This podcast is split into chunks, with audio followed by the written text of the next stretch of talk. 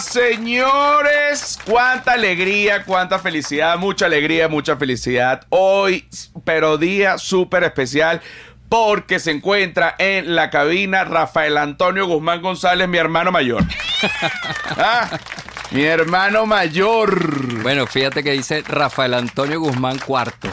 Exactamente. Era Rafael Antonio Sí, Guzmán precisando cuarto. detalles de la reunión anterior. Sí, de, hay una dinastía de Rafaeles Guzmanes que llegó. Pero más completo, Rafael Antonio Guzmán. Exacto, Rafael Antonio Guzmán. Pues así era nuestro abuelo, papá y yo. Pero nunca hubo un como para heredar dinero. Ah, bueno, eso es otra cosa. Eso es otra vaina, ¿no? Eso, eso no quiere decir que no hayamos mantenido con honor la peladera de bola. ¿ah? ¿Te parece esa? Chévere, excelente. Mira, te pongo la changa aquí para que te... Súbele ahí, Pablo, a la changa, por favor. Pablo, no me dejes morir con el volumen de la changa, por favor, que me vuelvo loco. A ver, déjame darle otra vez. Bueno, qué delicia.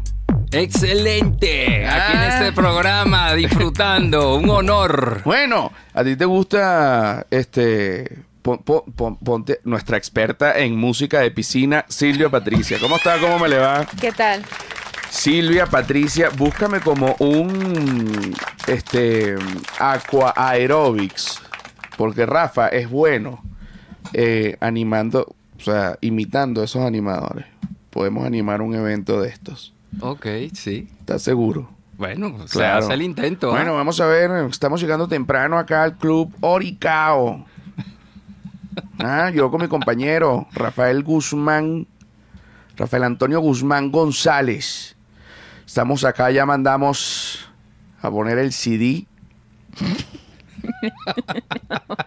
Un momento. Con la experta Silvia Patricia. La experta Silvia Patricia en el club Oricao. Estamos ya a punto de comenzar tempranito en la mañana, 6. 6 a.m. ¿Mm? Bueno, mira, yo no sé si esa era. Yo creo que pusiste fue Piratas del Caribe, ¿oíste? ¿Oíste, mi reina? Vamos a esperar a ver.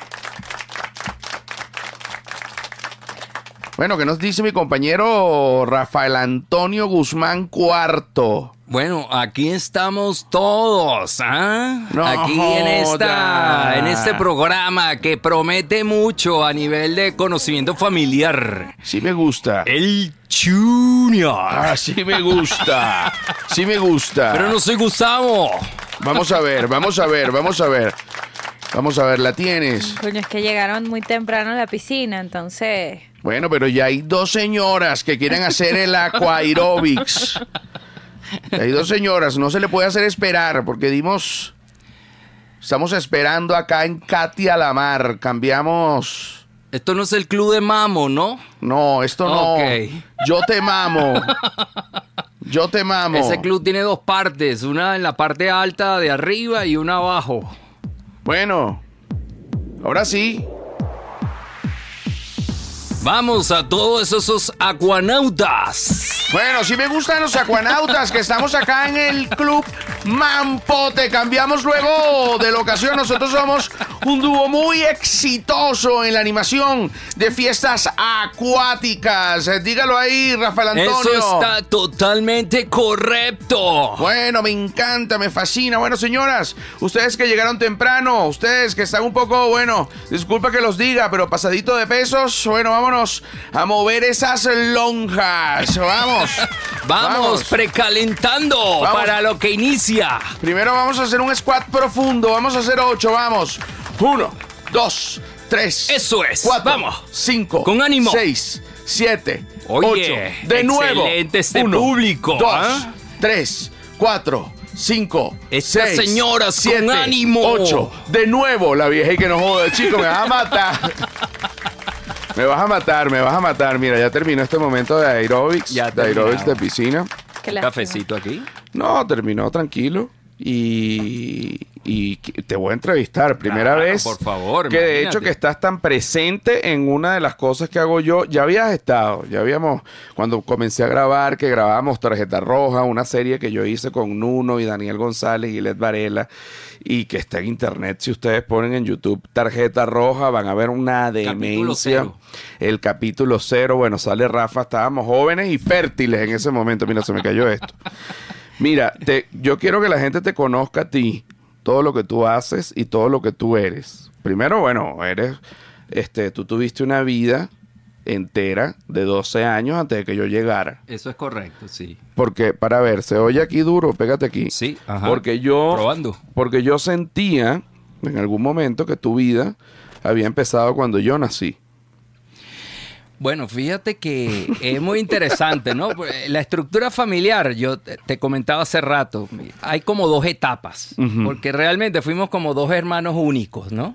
Fuimos dos hermanos únicos porque hasta los 12 años, pues evidentemente, pues soy hijo único.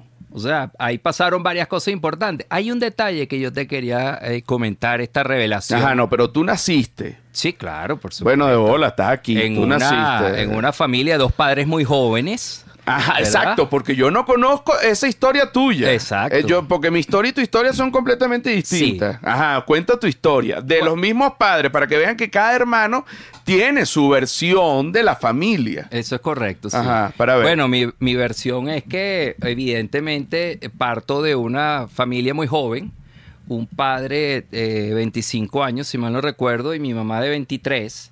Imagínate que yo salía con mi mamá desde, desde niño y mi mamá era tan bella que a mí me echaban vaina como el hermanito menor y yo me ponía bravísimo.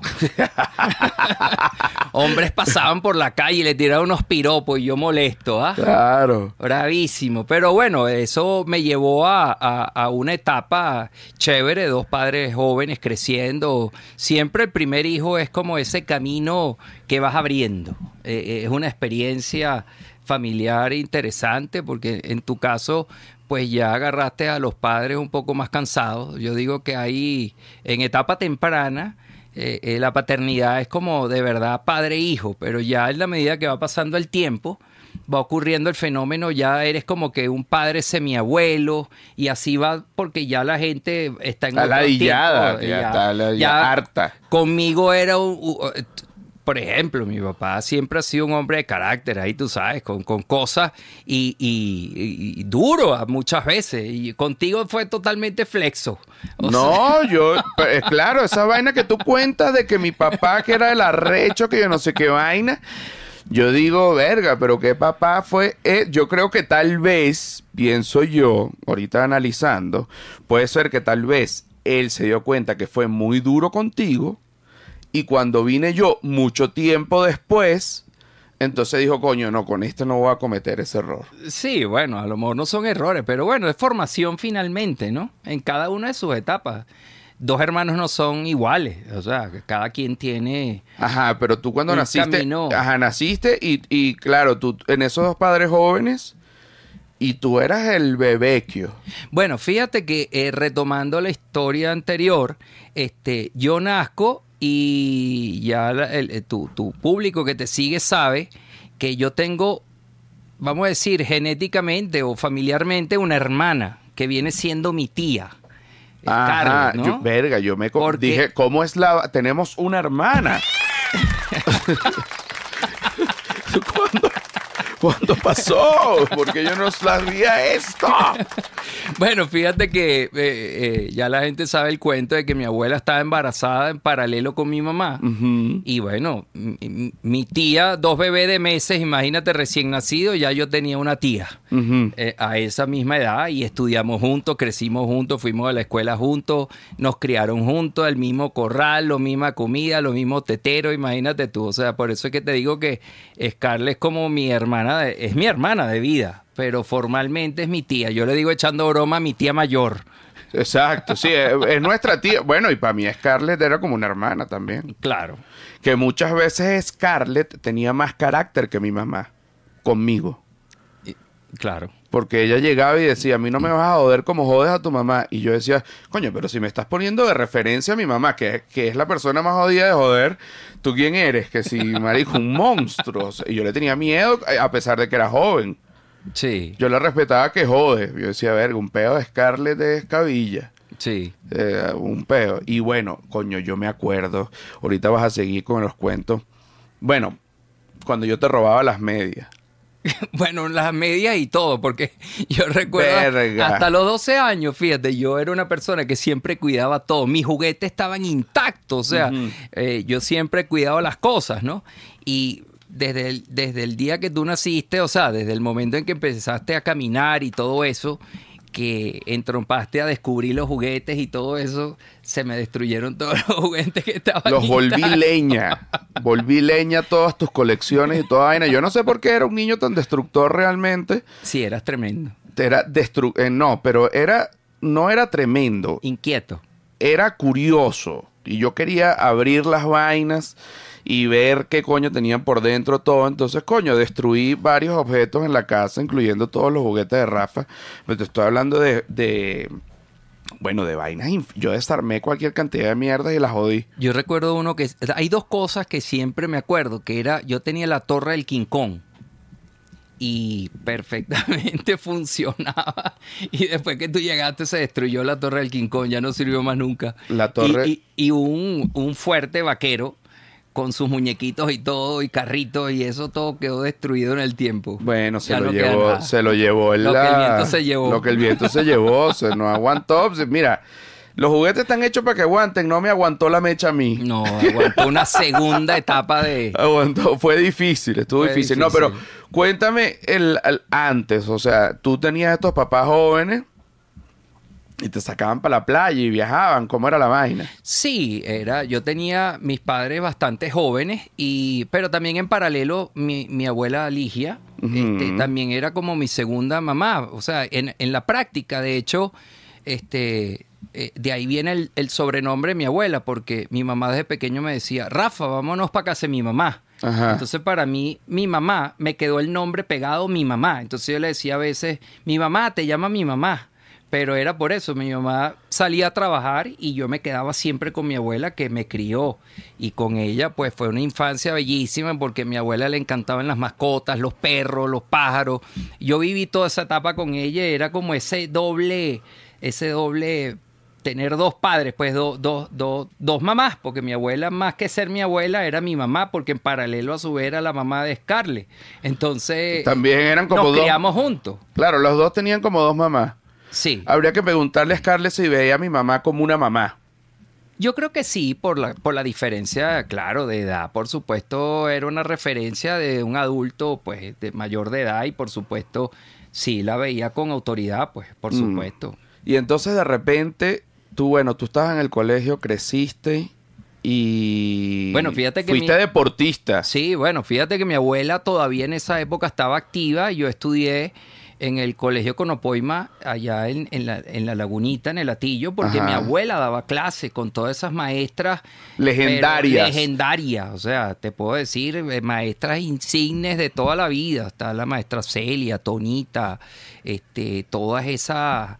Eh, se, eh, Se murió, ya todas se- bueno, sí, ya, todas ya- se murieron. Bueno, aunque hay una que creo que todavía está por ahí, pero bueno, ya todas están O bien. sea, son como los, los- como las- los veteranos de la Gisela, Segunda por Guerra. cierto, Gisela Ortega, que es ah, sí, madrina coño, mi tuya. madrina, Tu mi madrina, ¿verdad? claro. Pero sí, lo, lo- Ella está viva. Los veteranos del Conopoima son como los veteranos de maestra la Carmen. Imagínate, veteranos de la Segunda Guerra Mundial. Coño, sí, esa era Yo le di carácter. clases a Teodoro Pekov. Qué mierda, pero Dios mío, Teodoro Pekov. O sea, mira, ahora, eh, tú creciste, estudiaste ahí, la abuela, todo esto. Animales que jode. Sí, yo creo que a lo largo de la historia pasaron más de 30 perros, por decirte algo. 30 perros de, de, al- de lo largo de la historia, 30 perros yo. Bueno, pero imagínate, sí, porque... Pero, an- eh, pero antes hubo varios perros que yo no conocí. Yo me quedo loco con no, esos yo te estoy cuentos. hablando de la historia mía. Exacto. Eh, Después que tú naciste en la casa tuvimos, siempre tuvimos perros. pero perro que jode. Sí, claro. No, y, y te digo, eh, que la gente se queda loca y dice, pero ¿cómo vas a tener tantos perros? Es que nosotros en Caracas tenemos una casa grande. Entonces nos podíamos dar el lujo de tener, bueno, llegamos, yo llegué a tener nueve perros, weón. Imagínate. O sea, eh, pero claro, a- algunos eran schnauzer y otros eran más grandes, callejeros y vaina, etcétera. Pero ok, ajá, ¿cuáles eran perros así que tú te acuerdes antes de que yo Mira, naciera? Hubo, hubo un boxer que se llamaba Tigre, un boxer eh, grande. Ese era un, bueno, pues ese era tremendo perro. Hubo uno pequeño que no recuerdo ahorita la raza, pero era peludito que se llamaba Ron. Este, había un dálmata, tuvimos pastores alemanes. Este, ya tú chiquito había unos huskies siberianos. Pero yo no me acuerdo de los huskies. No, no, claro, pues estaba muy, yo creo que todavía no había nacido. No, entonces como Todavía yo, no yo, nacido. bueno, si entonces si no había nacido no estaba chiquito, chico, me tiene confundido. No jodas, me estás Bueno, cambiando entre la que no había historia. nacido hasta que estaba chiquito. Me estás que cambiando la historia. conciencia. Sí, no, yo y después empezaron unas camadas que eran una perra callejera inteligentísima que se llamaba Cifrina. Ah, no, sí, cifrina hubo varias. Bueno, en la yo casa solo se conocí repitieron una. las cifrinas y las Sasha. Ah, exacto, sí. La última Sasha fue una Rottweiler Bueno, el, que el- el duró hecho es 14 que años. el hecho es que perro pero por recontracoñazo Sí. y loros. Porque eso los tenían eh, eh, mi mamá Ligia Ah, ¿y en la loros? casa que ella tenía en la Trinidad. y canarios. Sí. Ujú, Había había un que loro adeco que, bueno, pues... Ah, de Pero de la época de Piñerúa. El tipo decía Piñerúa. Piñerúa. Sí, viva Carlos Andrés, mamá huevo. Un loro adeco más loco que el coño de la madre. Bueno, mi abuela le enseñaba toda esa vaina. Este, de repente, tú ya tienes una infancia y todo esto. Y mi mamá, cuando te iba a tener, ella no, porque claro, mi mamá nació enferma del corazón. Sí. Entonces siempre hubo como Ese temor. ese temor de que algún día iba a pasar una bueno, vaina. en mi parto ella se quedó una vez. Ajá, que entró en. reanimaron, sí. Exacto, la reanimaron. Sí, sí. Exacto, ajá. Y ese era el miedo. Bueno, que no podía tener más hijos. Por eso es que la distancia tan grande hasta que ocurrió el famoso pelón entre ellos, mi papá y mi mamá. Mi papá quería, se tomó unos vinos y le echó la leche. Exactamente, el cóctel ¿Ah? de la vida.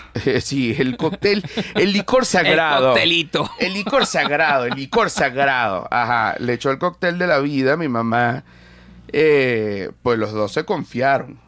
Fíjate que eh, todavía mi mamá, yo hice un viaje que en paz descanse con mi tío Joná, era, era, él representaba al Ministerio de Educación en Aruba. Con, con Marilyn, ¿no? Y ellos, el Ministerio de Educación los mandaron como agregados, comer- eh, como agregados culturales allá en Aruba. Y nosotros nos pasamos un, como decirte, un mes con mi tío Jonás, que en paz descanse, allá en Aruba.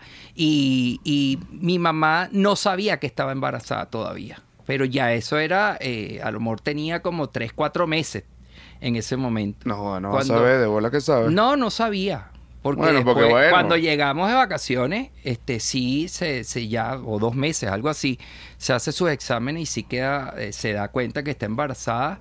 Y ahí empezó, pues, lo que ya está contado anteriormente, pero en mi historia y en esa vivencia, fíjate que yo sentí una gran responsabilidad, porque siendo tan Siendo joven, niño, siendo, siendo niño. niño, mi mamá ya ante esa problemática, yo la sabía, pero quizás no con la seriedad del caso que, que se había quedado conmigo, o sea, no había como digerido Eh, esa eh, profundidad de salud. 12 años, Claro, este, pero sí una vez hubo un momento cumbre este que mi mamá ya hablando con mi papá y bueno, este mi papá, tú sabes con con ese riesgo inminente, no opinó que sí o que no, sino simplemente como que, bueno, vamos a ver, pero sí una vez mi mamá me agarró y yo sentí como que, que la responsabilidad cayó todo en mí porque un día estábamos en el cuarto y mi mamá me dice, mira, Rafa, está pasando esto, estoy embarazada, pero yo tengo este riesgo y dime tú,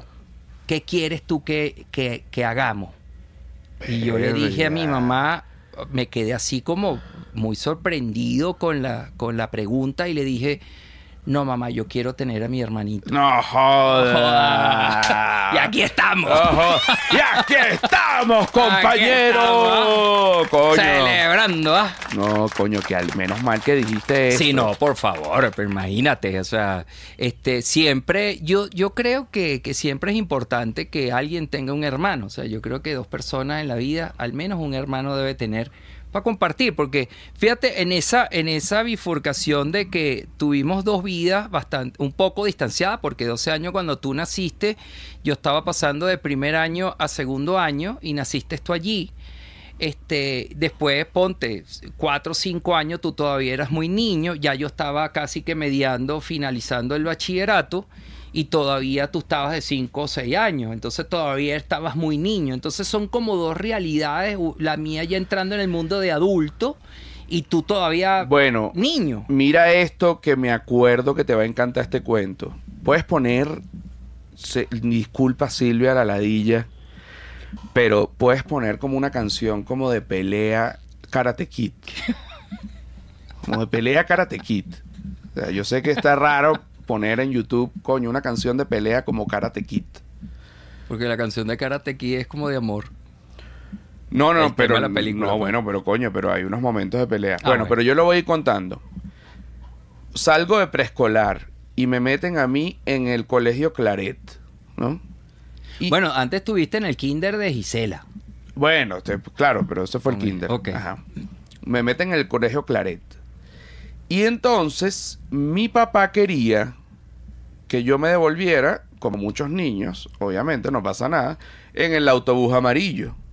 La vaina es que nosotros vivimos en Oripoto, en el recontracoño de la madre, por una montaña que el autobús no podía dar la curva. Una curva que, porque una vaina, un autobús es largo.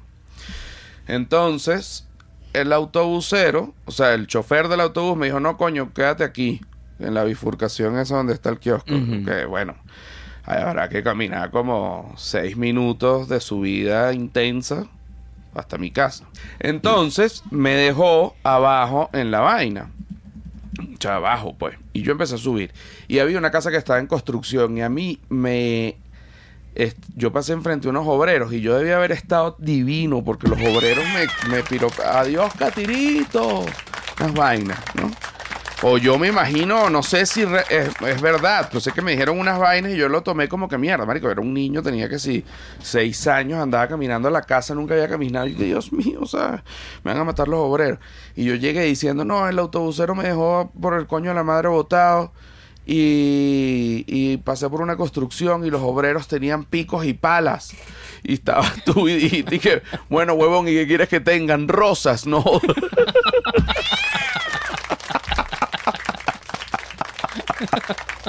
Y yo dije, coño, tienes toda la razón. Tienes toda la razón. Claro. Fíjate. Entonces, bueno, mi papá fue a reclamar al colegio que, que coño, que me tiene que dejar frente a la casa. O sea, no puede dejar el niño ahí. Bueno, me dejó enfrente a la casa y ese desvío que él hacía para llegar a la casa hacía que, que si todo el autobús se tardara como una hora y media más en, terminar la ruta porque el bicho tenía que hacer unas maniobras, cambiaba toda la ruta, toda la vaina. Entonces yo llegué nuevo y que por quién coño, ¿por qué vamos a llegar tarde ahora? Bueno, pues, todo es por culpa de este carajito.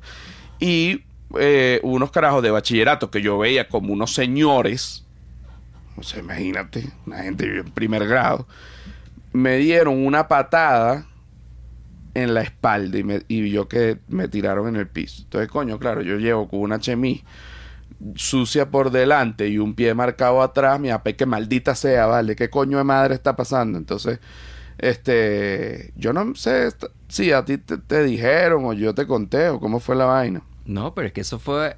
No fue mi papá, fui yo. Yo, a ti te caribeaban en ese autobús siempre, te tenían ahí hoy por hoy el bullying. Vamos Fue- a decirlo, si fue Pero bullying. fue, es o- que no hubo tiempo, fue dos días. Bueno, yo sí notaba que llegaba el autobús y tú te tardabas un poquito en entrar. Y yo empecé a sospechar, algo raro pasaba. Y un día hice seguimiento y monté cacería. Yo dije, voy a estar pendiente de cuando llegue el autobús. Para ver cuando llega José, a ver qué es lo que está pasando. Y en una de esas veo que tú te bajas, no tocas la puerta. Y yo digo, ¿qué pasa? Porque ya el autobús está ahí. Y cuando salgo, tú estabas llorando porque Ah. te habían pegado. Y yo agarré el carro, teníamos un Mustang amarillo en aquel momento. Del 82, Mustang del 82. 83. Del 83, ah. Y yo agarré y me fui corriendo con el carro, tranqué el autobús y me bajé y me metí al autobús a ver quién te estaba saboteando y que se metieran conmigo. Ya va. Voy, entro yo, Sí, como yo lo viví. ajá, Fíjate que esa es tu versión. sí. Yo voy a echar mi versión. El autobús llegó a la casa. Tú me habías visto llorando el día anterior. Yo tenía esa vaina bloqueada, pero tú me habías visto llorando el día anterior. Y tú me agarraste en la casa. Y ese día, esto es como yo me acuerdo. El autobús se fue y ya. Sí. Al día Al día siguiente, cuando el autobús me fue a llevar, que tú oíste el autobús, sacaste el carro como un loco y trancaste toda la calle para que el autobús no se pudiese mover y saliste vestido, huevón, con unos blue jeans nevados, con huecos en las rodillas, los Nike de Forrest Gump azules con blanco de la época original, una chemise, ah no, una, exacto, tenías abajo una chemise roja con blanco y te pusiste arriba la chaqueta de, de blue jean de Top Gun y te montaste en el autobús y dijiste, bueno, ¿quién coño le está pegando a mi hermano? No, no me acuerdo exactamente las palabras, los voy a matar coñazo y en el medio del pasillo te cuadraste como Karate Kid. Sí. Así fue. Así fue. Así fue. Así fue. Así fue. Enderezando la historia.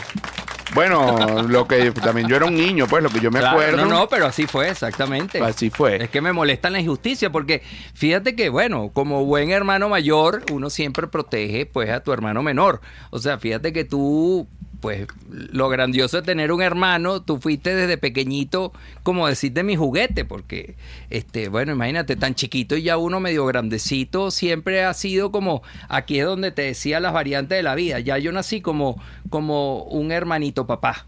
Ajá. Porque ya yo había abierto camino, entonces evidentemente, claro, el más camino se abre en la medida que uno va avanzando en edad, pero por lo menos para aquel entonces, Coño, tú me llevabas yo, te 12 pro- años. yo te protegía, yo te cuidaba y por supuesto, ¿quién le quiere que le pase algo a, a su hermano, no? No, claro. coño. entonces, bueno, ahí estaba. Bueno, prendiste ese peo, más nunca me hicieron nada.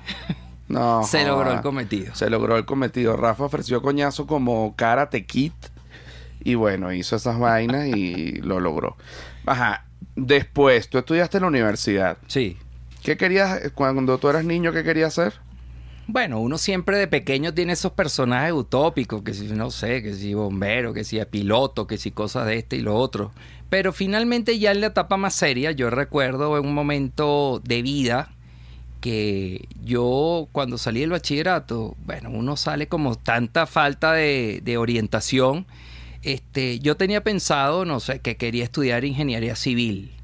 Porque bueno, me llamaban la atención las construcciones, los edificios. Y mi eh, papá también quería, el, fíjate. el casco y me imaginaba en obras y tal y qué sé yo, pero un día mi tío Francisco, que en paz descanse, él me dice, mira Rafael Antonio, ven acá, ¿qué quieres tú estudiar? Entonces le digo yo este cuento y que no, que ingeniería civil, por esto, por lo otro.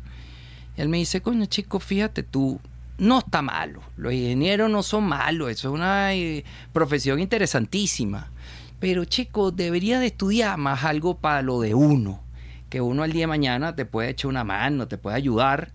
Y fíjate que de, de- me dice economía, administración. Y efectivamente, fíjate que después este, me eh, inicié en administración y, y después él me dio, digamos, la orientación de eh, comenzar en el Banco Mercantil, en el curso de crédito. Y seguí por ese camino y hoy le digo, gracias a Dios que esté en el cielo, a mi tío Francisco, Que te- ese camino, esa orientación fue valiosa. Que estuvo buena. Sí, estuvo buena. Yo me acuerdo Rafa comenzando los primeros trabajos vestido como un yuppie. un, blazer azul, una corbata de bacterias Bueno, Nah, pero que al principio, imagínate, tú estás saliendo así en la universidad, no estás preparado, no tienes ropa y te sale un primer trabajo, empiezas a improvisar con chaqueta que vas encontrando y zapatos y Sí, pantalones. Después vas comprándote y armando tu, tu ropa, ¿no? Sí, porque los fluces de, de mi papá no, no podías usarlos. No, bueno, nunca hemos sido la misma talla. Tú coincides más con mi papá en talla. Sí, yo siempre he sido un poco, bueno, es que yo, bueno, aquí vengo yo, nací yo. Y tú qué pensabas, pues tú decías, coño, ¿cómo saldrá? Bueno, tú desde pequeño siempre has sido más hacia los González.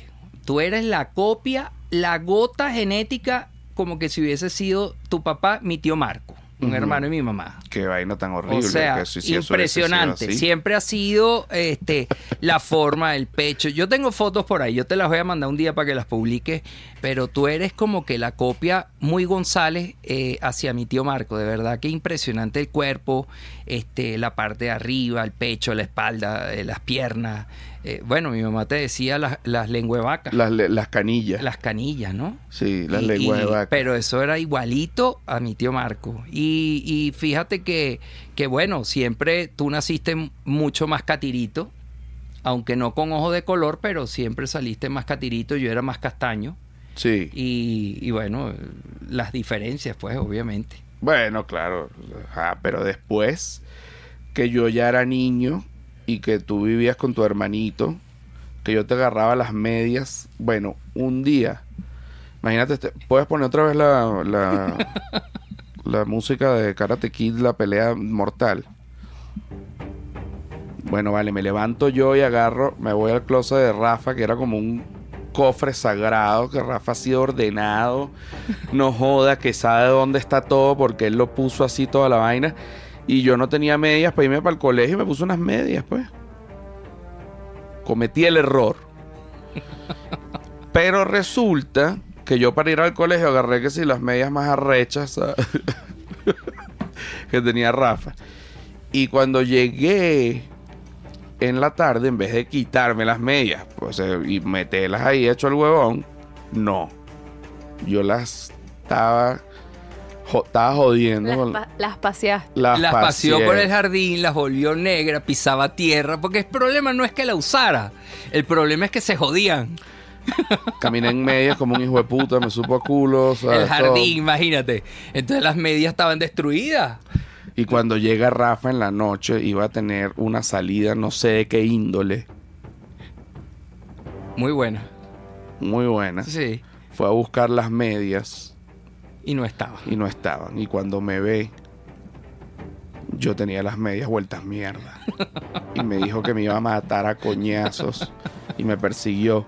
Y yo, gordo pero ágil, corría a toda velocidad hacia la casa de mi abuela, pidiendo clemencia. Pero mi abuela no, no intervino, sino que abrió la puerta y ya. Y yo le dije a Scarlett y que Rafa me va a matar, tengo sus medias. Y Scarlett dije, ven, enciérrate en el baño. Me encerró en el baño, Scarlett se metió y Rafa empezó y que abre la puerta, Scarlett, que lo voy a matar a coñazo. Y Scarlett empezó a gritar, déjame en paz, chicos, que tengo la regla. para que, para que, bueno, Anécdotas familiares. Sí, pero después tú te fuiste porque, claro, ella la jugó bien porque quería hace tiempo porque sabía que tú te tenías que ir a buscar una jeva. Claro. Entonces, nada, tú como que coño de la madre, bueno, lo mato luego. Y, y te vas a coger y luego vas a matar a tu hermana menor. Pero ya después que cogí todo, ya no quieres matar a nadie. No, ya llega relajado. ya, ya. no joder, chico, ya se te quitó esa mierda. No pasó nada. O sea, no pasó nada. Mira, y entonces después que, que te graduaste y todo, tuviste una inclinación por la. Ah, no, tú tocaste eh, teclado.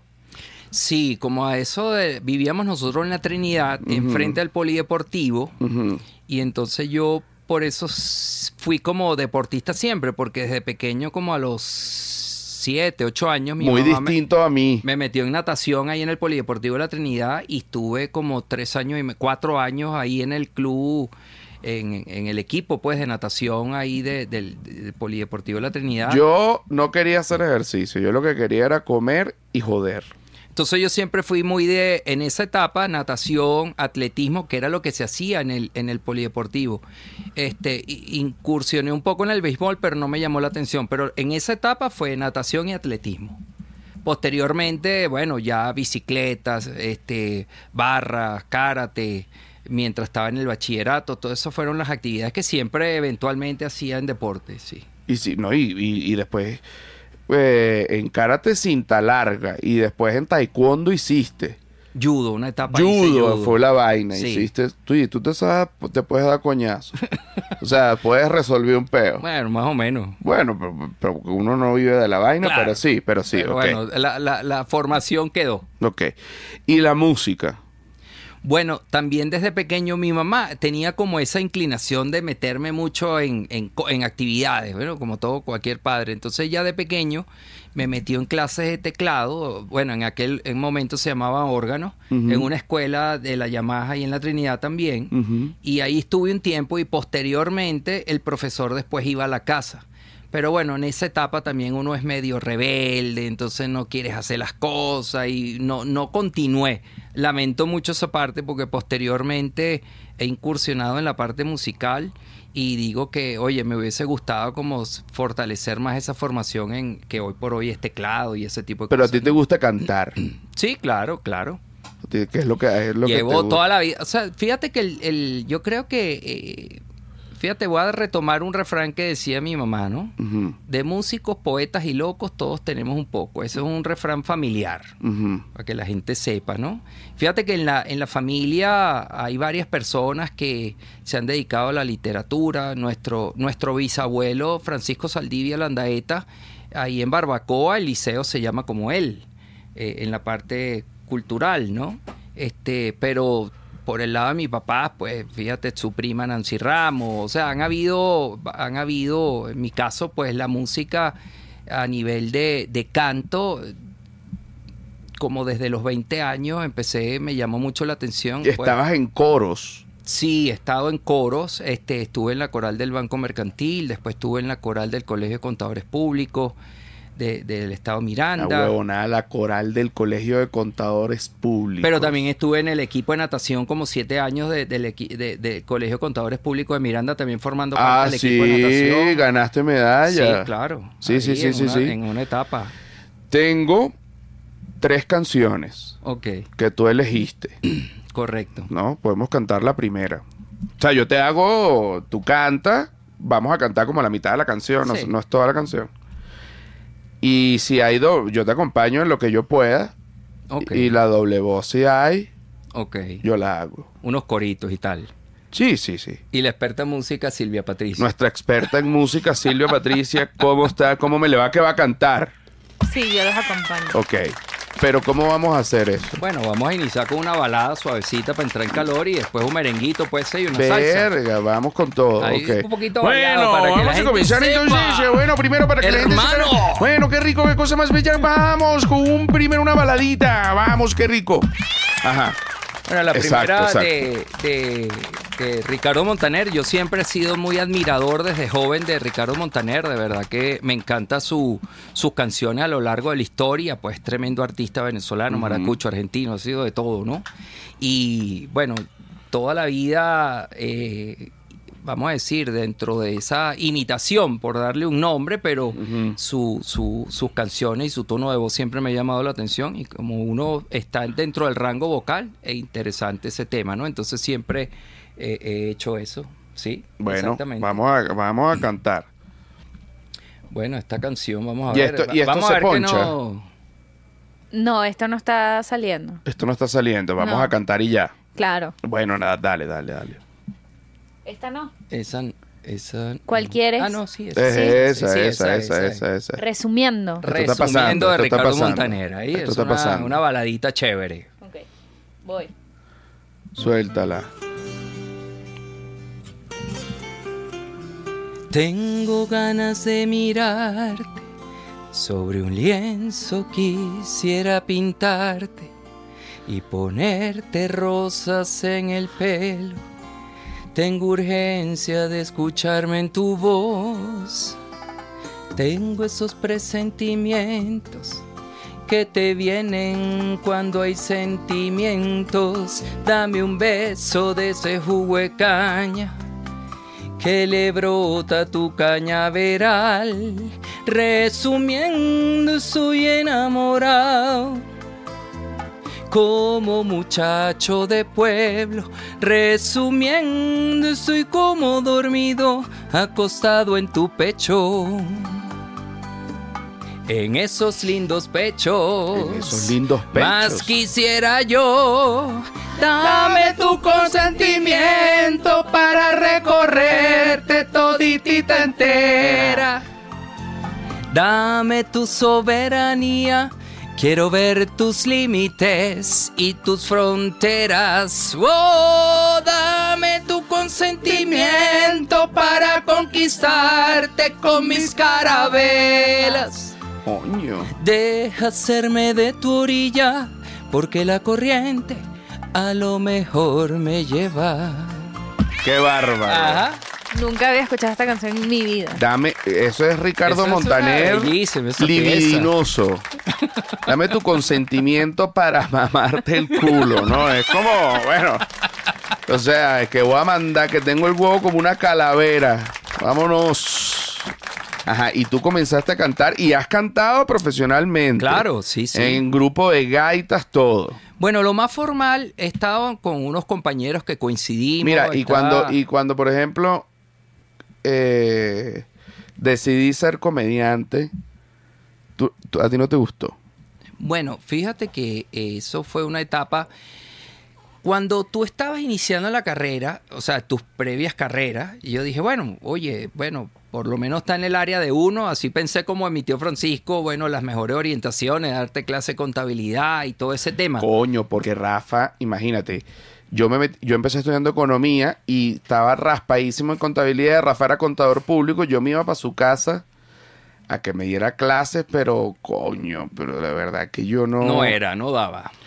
A mí no me daba la cabeza para esa vaina. Pero te digo una cosa, fíjate que cuando en los intentos, en los, pre- en los previos intentos que fueron dos, cuando empezaste en, en, digamos, en el área de la salud, en la, en la casa, o sea, en la familia, no había personas en el área de la salud y a mí me encantó de verdad que obviamente tú pensaste en principio medicina, pero después cuando caíste en odontología, yo estaba orgullosísimo de que tú estabas en, la, en, en odontología y me sentía de verdad encantado que fueses en el área de la No, salud. Y montamos un pedazo el día de mi graduación. Sí. Que Rafa era profesor en ese momento. Ay, imagínate, eso fue un momento memorable en la historia. En la puta historia. En, la, pu- eh, el- en la puta historia, papá. No, te lo digo. La rectora era Cecilia eh, García. García Arocha y el hermano era el de la Facultad de Odontología. Y yo hice las diligencias porque yo era profesor también titular en la Universidad Santa María de Ajá. Contabilidad y Sistema de Procedimientos Contables. Que tú no querías mandarme porque estaba y que ya yo te mando los datos. Y yo, bueno, mamá huevo, ¿qué coño es lo que pasa? Un José Rafael universitario y que, bueno, marico, ¿tú no quieres poner la vaina o qué? Rafi, que sí, ya voy. Me manda la vaina, llevé el papeleo. Bueno, resulta que entramos a última hora, pero entramos.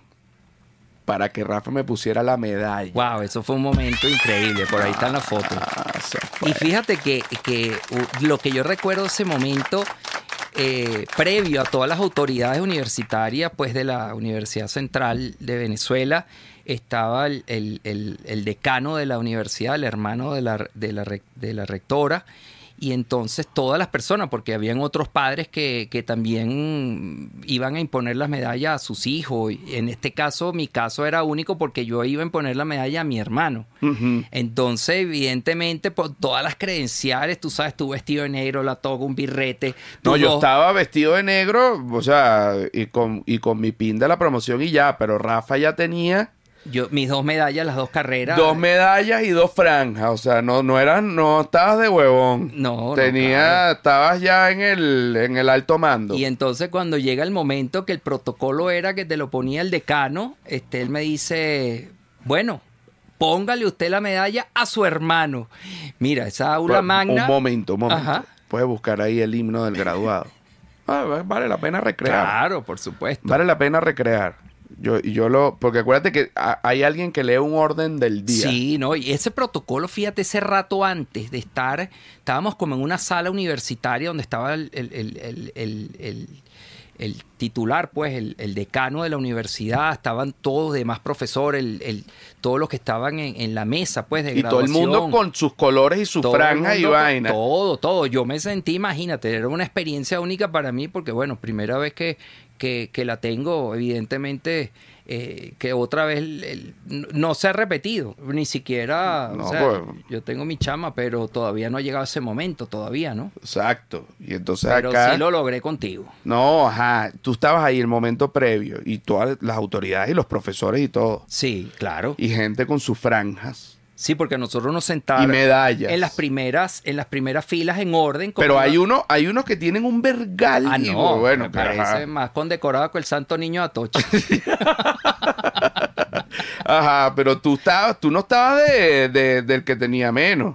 No, no, No, no. tú bueno, estabas del claro. promedio más alto. Dos carreras. y Hay ese dos carreras y la vaina, unos posgrados, un sí. Ajá, yo cuando vi a Rafa en el traje académico, yo me quedé, Luis, qué mierda, ok, verga, has estudiado, qué joder.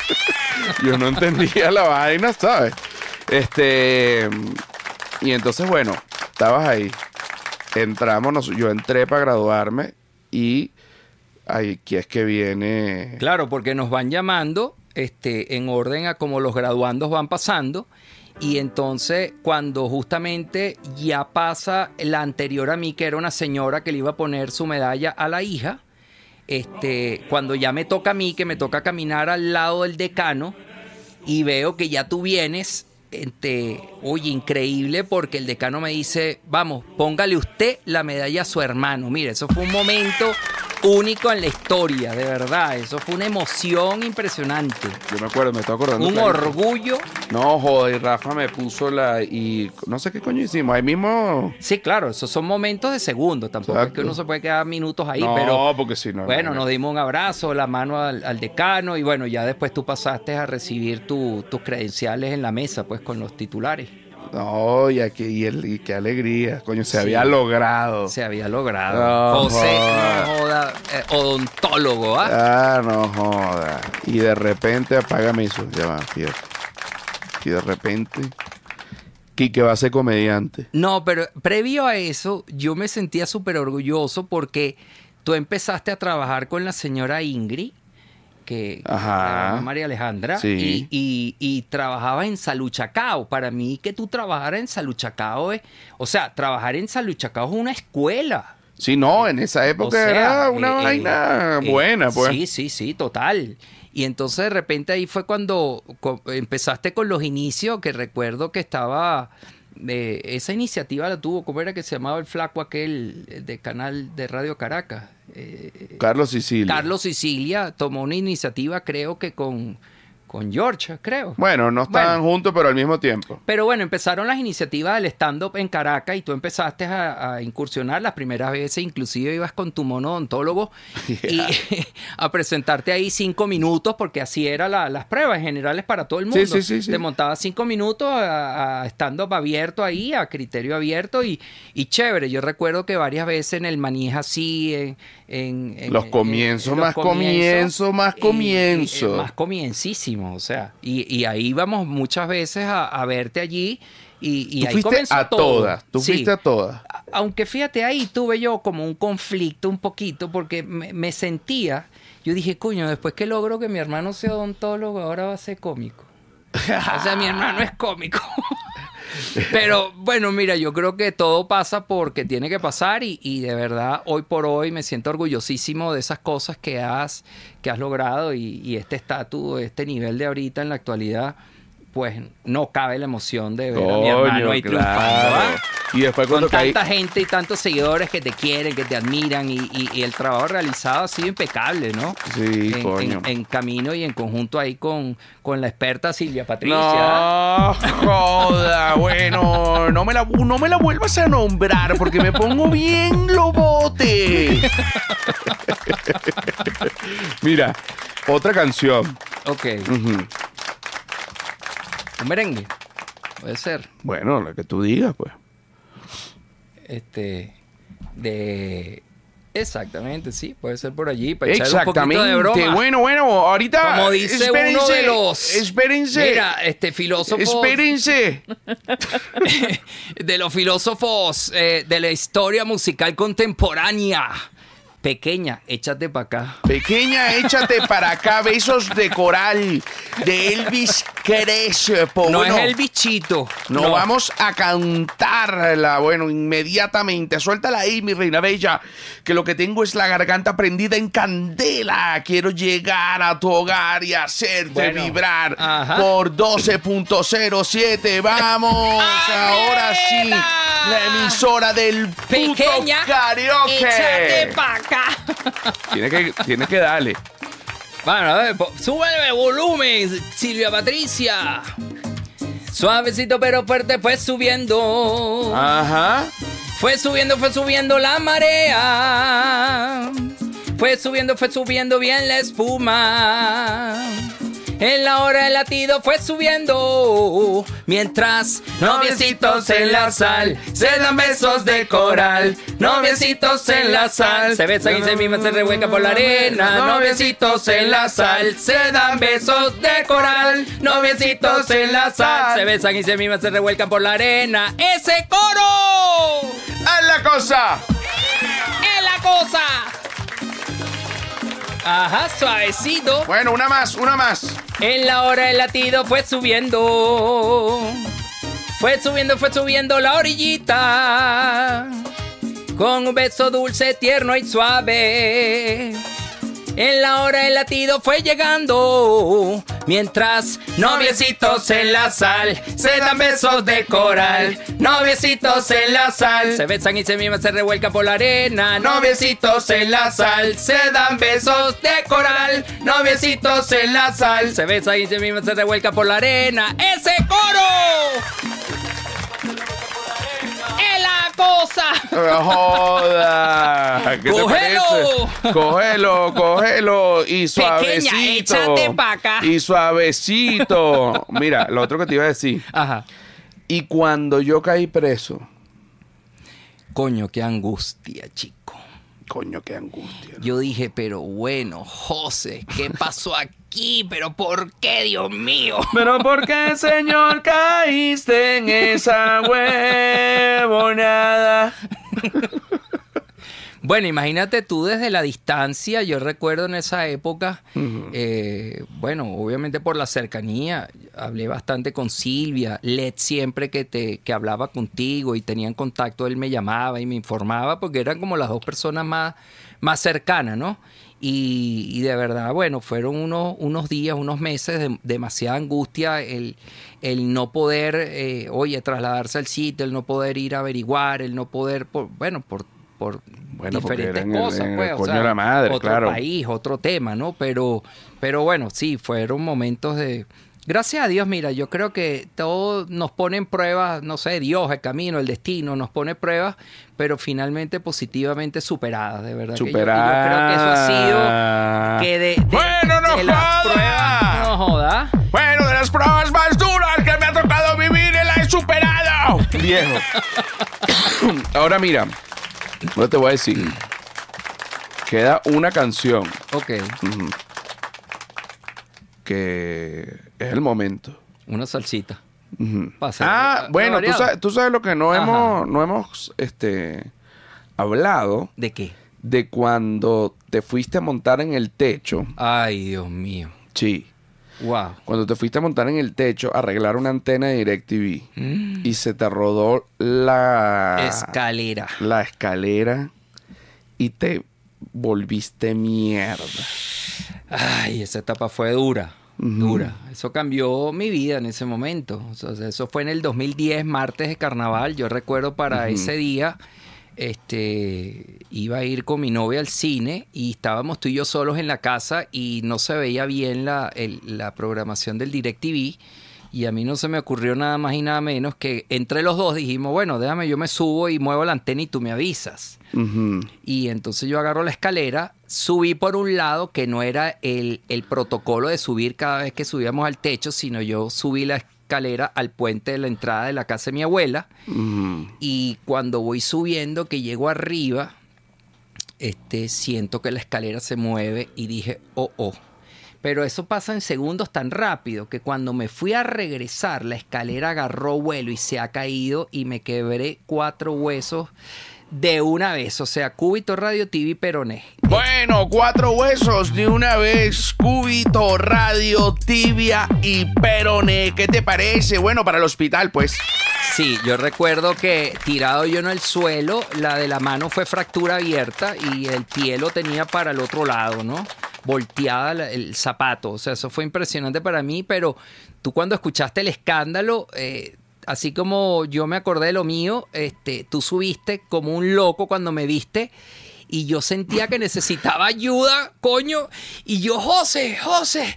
Y de repente había aquella maraque sol, pedacitos de hueso en, en el suelo. Los perros chupándose los huesos. los huesos. Y Chale bola, me el- dejaste tirado ahí como 15 minutos. Pues saliste para latillo a buscar una ambulancia, coño. Claro, porque yo no podía con Rafa en esas condiciones porque tenía una fractura abierta en la muñeca y una hemorragia y un peo y en una fractura cerrada pero también en la pierna entonces no era demasiado jodido cargarlo por- por- porque coño cargar a alguien así peso muerto todo escoñetado Es no, marico tienes que tener un entrenamiento pues no es que, que, que cualquiera lo hace o sea no, no podía contigo y salí corriendo, fue a buscar una ambulancia, la conseguí en tiempo récord, 15 Sí. minutos.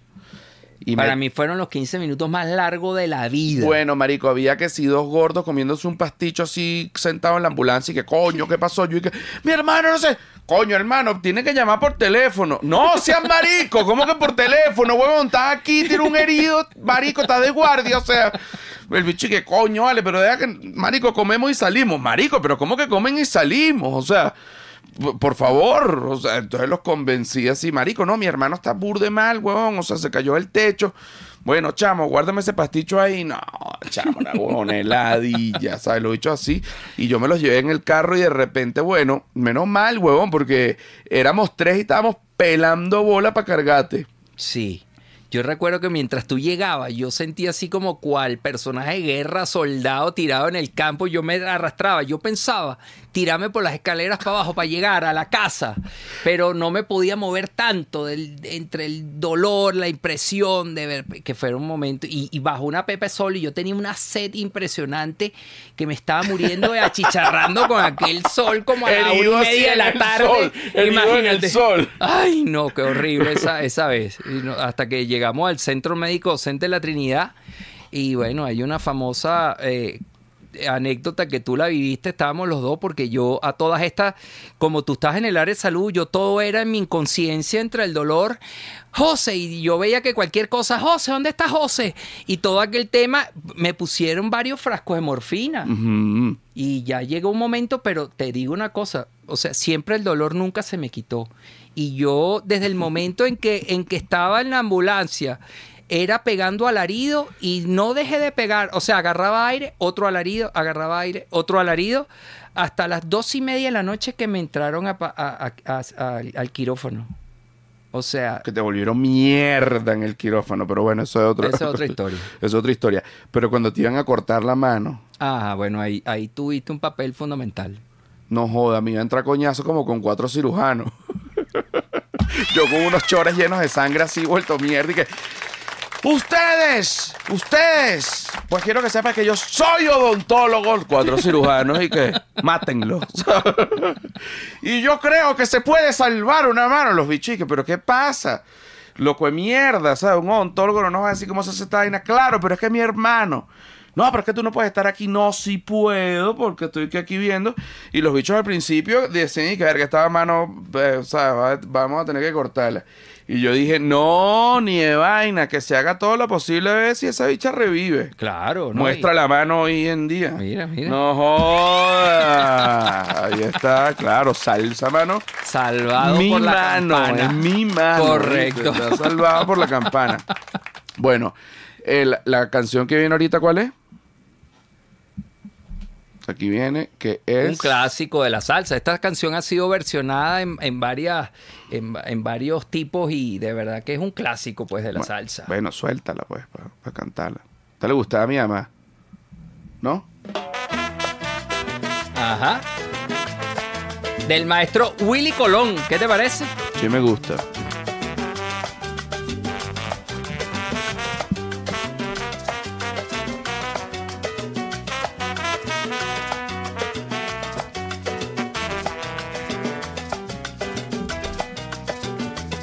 Solo me alienta el deseo divino de hacerte mía.